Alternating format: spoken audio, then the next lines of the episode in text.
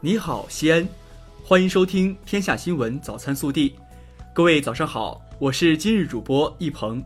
今天是二零一九年七月十三号，星期六。首先来看今日要闻。国家主席习近平十二号在人民大会堂会见越南国会主席阮氏金莹。习近平指出，中越是同志加兄弟，也是具有战略意义的命运共同体。明年是中越建交七十周年，双方要不忘初心，着眼大局，弘扬友好，深化合作，在新起点上推动双边关系再上新台阶。本地新闻，记者十二号从市政府获悉，西安市二零一九至二零二一年蓝天保卫战强化监督、定点帮扶、配合保障工作方案出台，我市将加强大气联防联控。加大各类涉气环境违法行为打击力度。十二号，二零一九年全国博士后生物多样性保护与生态文明建设论坛在西安举行，市长李明远致辞，中国科学院院士舒德干、都有为，中国工程院院士山伦，国务院发展研究中心研究员苏阳作主旨报告。十二号，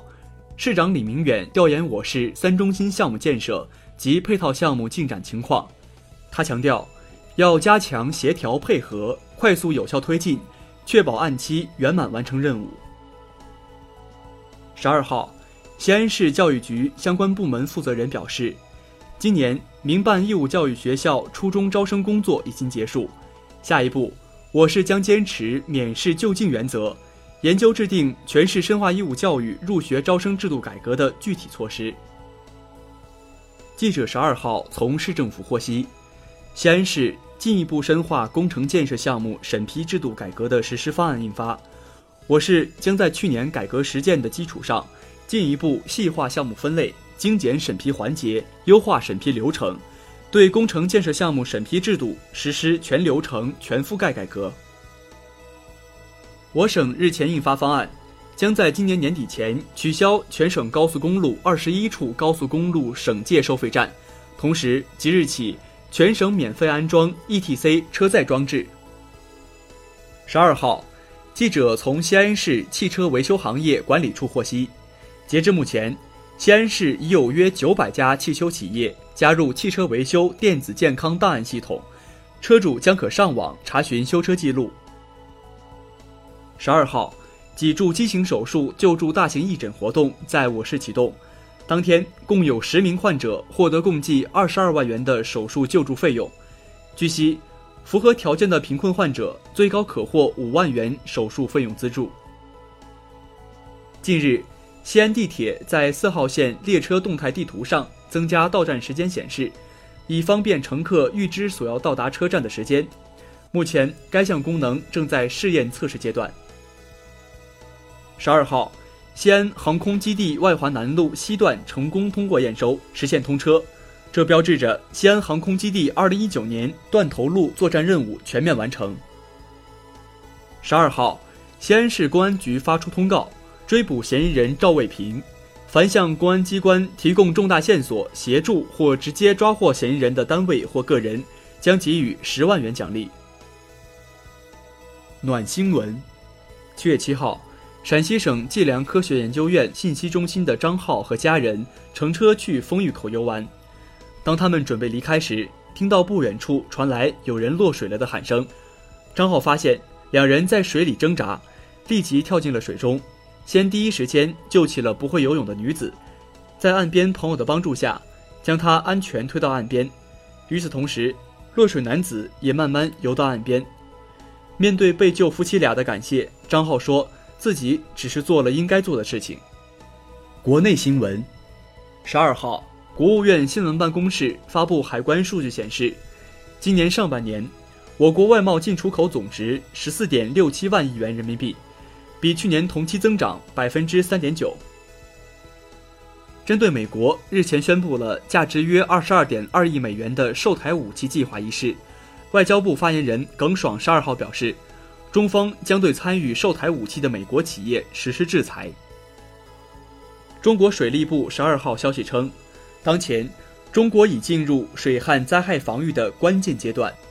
国家将对强降雨地区开展暗访督查，对因责任不落实、工作不到位造成重大险情和人员伤亡的，要严肃追责。十二号消息，交通运输部发改委就运输价格改革向社会公开征求意见，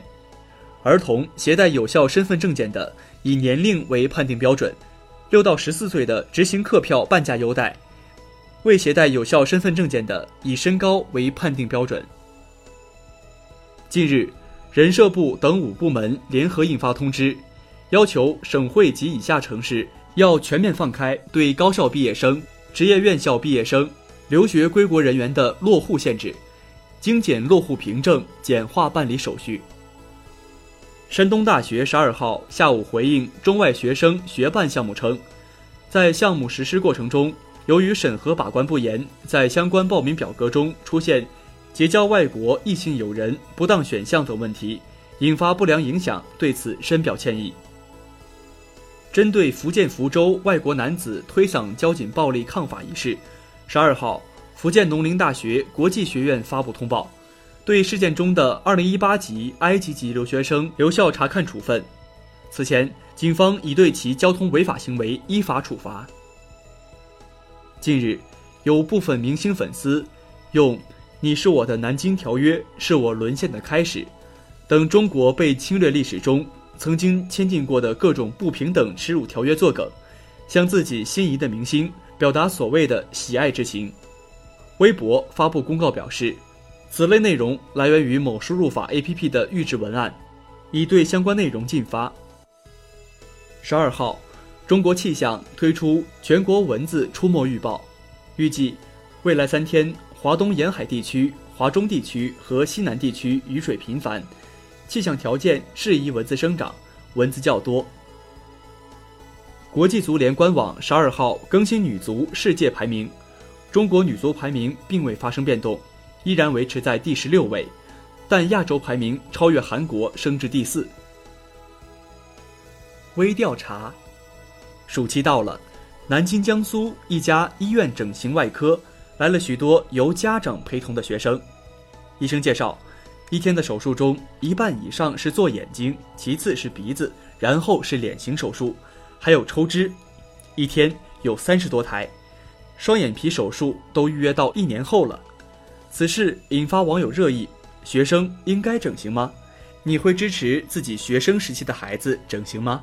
更多精彩内容，请持续锁定我们的官方微信。我们明天不见不散。